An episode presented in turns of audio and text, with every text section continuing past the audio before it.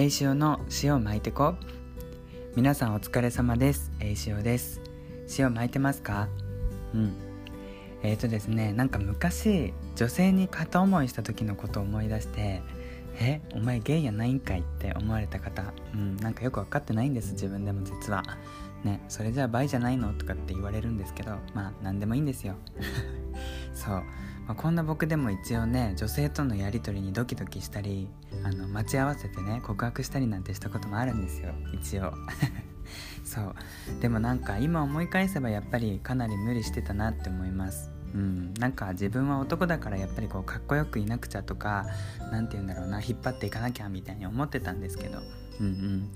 なんかそう考えたら相手が男性だと自分はありのままであの無理してる感じなくって、まあ、特に国際恋愛だと結構ねこうリードしてくれるから自然体でいられるなって思います。どんな導入やねんってね。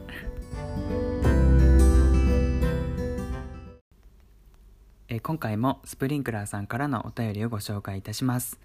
えちゃまさん。ちゃまさんって名前かわいいですよね。40代女性の方からの塩巻きです。こんにちは。初めてお便りします。こんにちは。女性の方が玄関に深夜応対したことについてです。あ第4回、えー、男女の役割についての回ですね。ありがとうございます。なぜ2人で出てこないの？と思いました。2人で騒いでいたのでしょ？と。万が一男性が中にいて女性がたった一人でベランダで騒いでいて同じ状況になった場合は女性だけが玄関に出てきても私はあまり違和感を感じないかもしれません。うんうん。自分でしでかしたことなのだから自分で尻拭いしなさいと。ただ万が一私の同居人が一人でベランダで騒いでチャイムが鳴ったら私は一緒に出たと思います。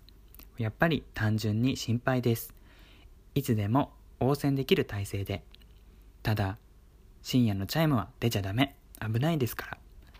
男女は生物学上の機能でできることを仕切ることは当然だと思いますただ簡単なところではお茶を入れるなどどちらでもできるとこは、えー、その時にできる方がやればいいのではといつも思いますと思いました長くつらつらと申し訳ありませんそっか、二人で出るっていう考えなかったです、僕。うん。なんか、頭の中で男女のどっちかが出るっていう発想しかなかったけど、そうですよね。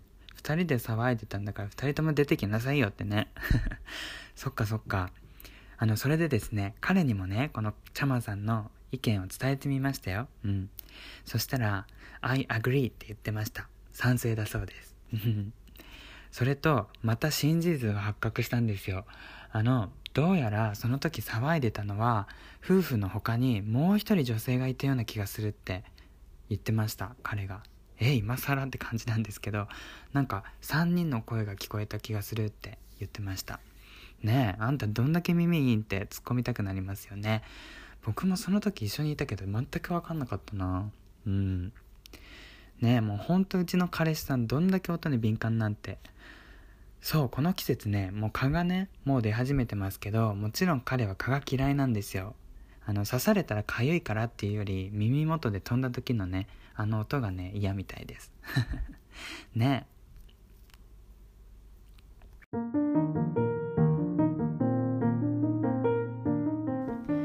なんか話が、えー、蚊の話になってしまって、それちゃったんですけど、えー引き続きねちゃまさんからメッセージを頂いてますのでご紹介いたします、え楽しく聞いています。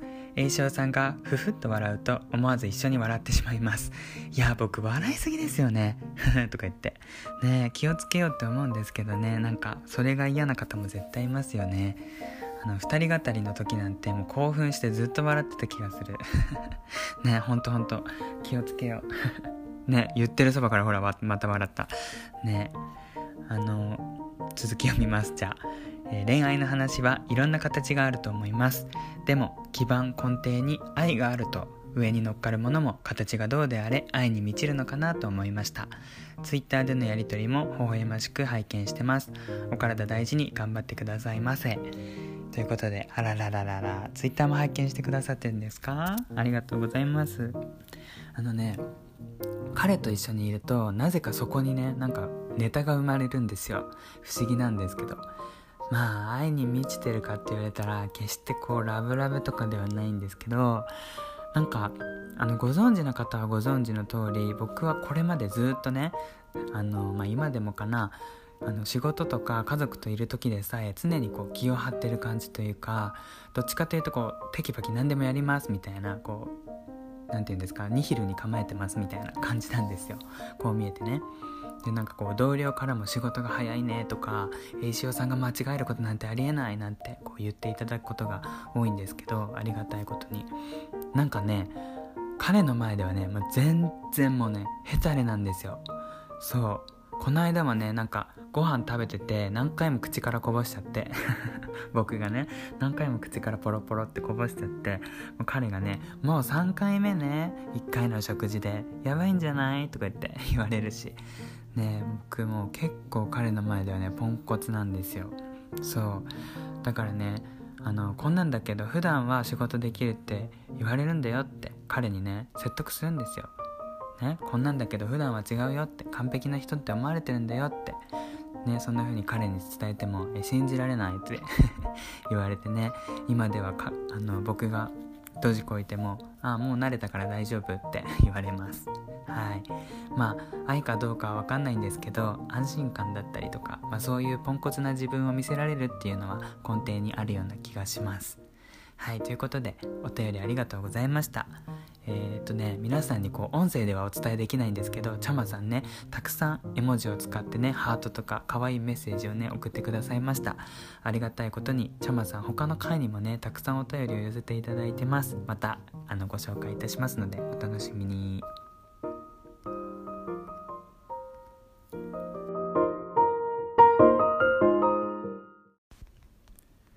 どうしても僕が話してることは内容的に国際恋愛されてたりとかゲイの方々向けのものになってると思うのでなんかやっぱりそうじゃない方々は引け目に感じてしまうのかもしれないんですけどもう全然そんなことないですしあの性別年齢性的指向問わずどなたでも気軽に声かけてください。もう本当に。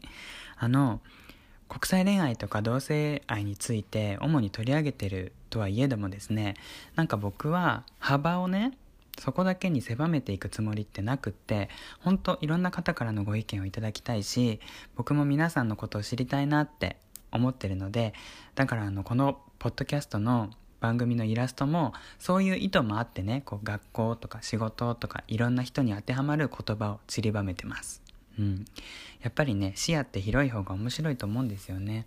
うん。だからいつかなんかこうお子さんからお悩み相談とか届いたらもう感動しちゃうかもしれない。本業だから。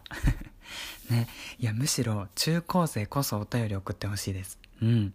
その方がなんかこう仮にねこんな僕みたいな人間でも人生の先輩としてね何かしらこう実のなるものがお届けできるかもしれないですもんね。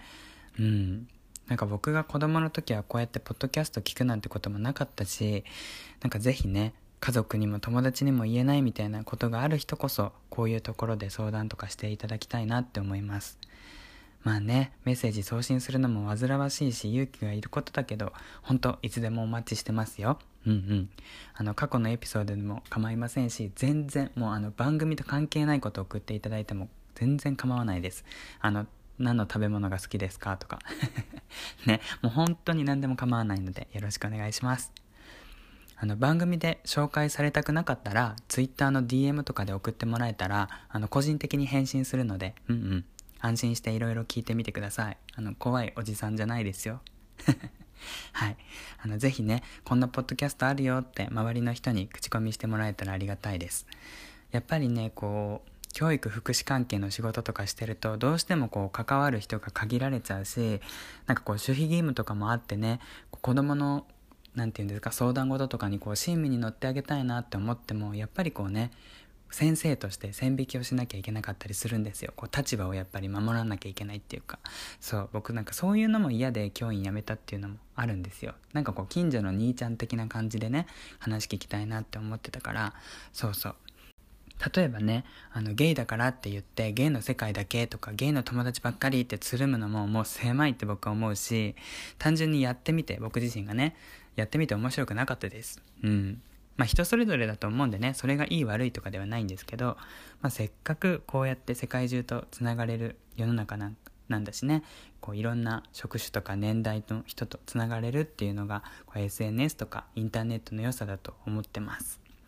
やっぱり人間ねこう器の大きさとか振り幅の広さだったりすると思うのでこう一つのものをね極めていくっていうのもすごい大変なことだし素晴らしいことだと思うんですけどなんかねだからといってこう頑固になりすぎずにねフレキシブルにこういろんな世界を見ていきたいなって思います。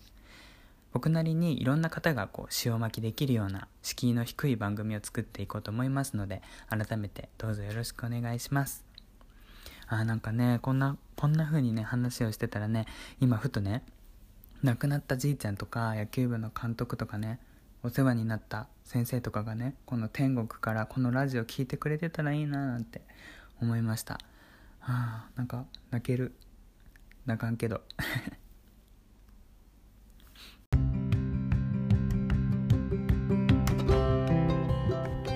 えそれでは今回はこの辺で終わりにしたいと思いますがえ皆さんなんかこうどんなことを話してほしいなとかっていうのありますか？例えば僕なんか昔の恋愛の話とか、まあの前のね番組では話してきたんで、まあ、聞いたことのある方もいると思うんですけどあの今は結構時間も長く取れるので前よりも濃く話せたりとか、まあ、改めてねあの聞いたことない方もいると思うので話してもいいかななんて思ってます。あと僕が話せることとしたらやっぱり教員時代のこととかですかね、まあ、子供に関することとか教育に関することとか、まあ、学校に関すること。あとは僕あの言ってなかったと思うんですけどあの専門が一応特別支援教育なんですよ。だからあのまあ、特別支援教育と小学校教育が専門なのでどっちかというと、まあ、その辺りの年代の子どもたちだったりとかあとなんかこう発達障害のあるお子さんとか、うんうんまあ、知的障害もそうだし肢体不自由のお子さんとかもそうですけど、うん、なんかそういうお子さんに対する接する時の何て言うんですか留意することとかなんかこう困ってることとかがあったらもしかしたらアドバイスできるかもしれないです。うんね、なんかこう勉強とかどうやって教えたらいいかとか なんかそういうことももしかしたら、うん、アドバイスができるかもしれないです。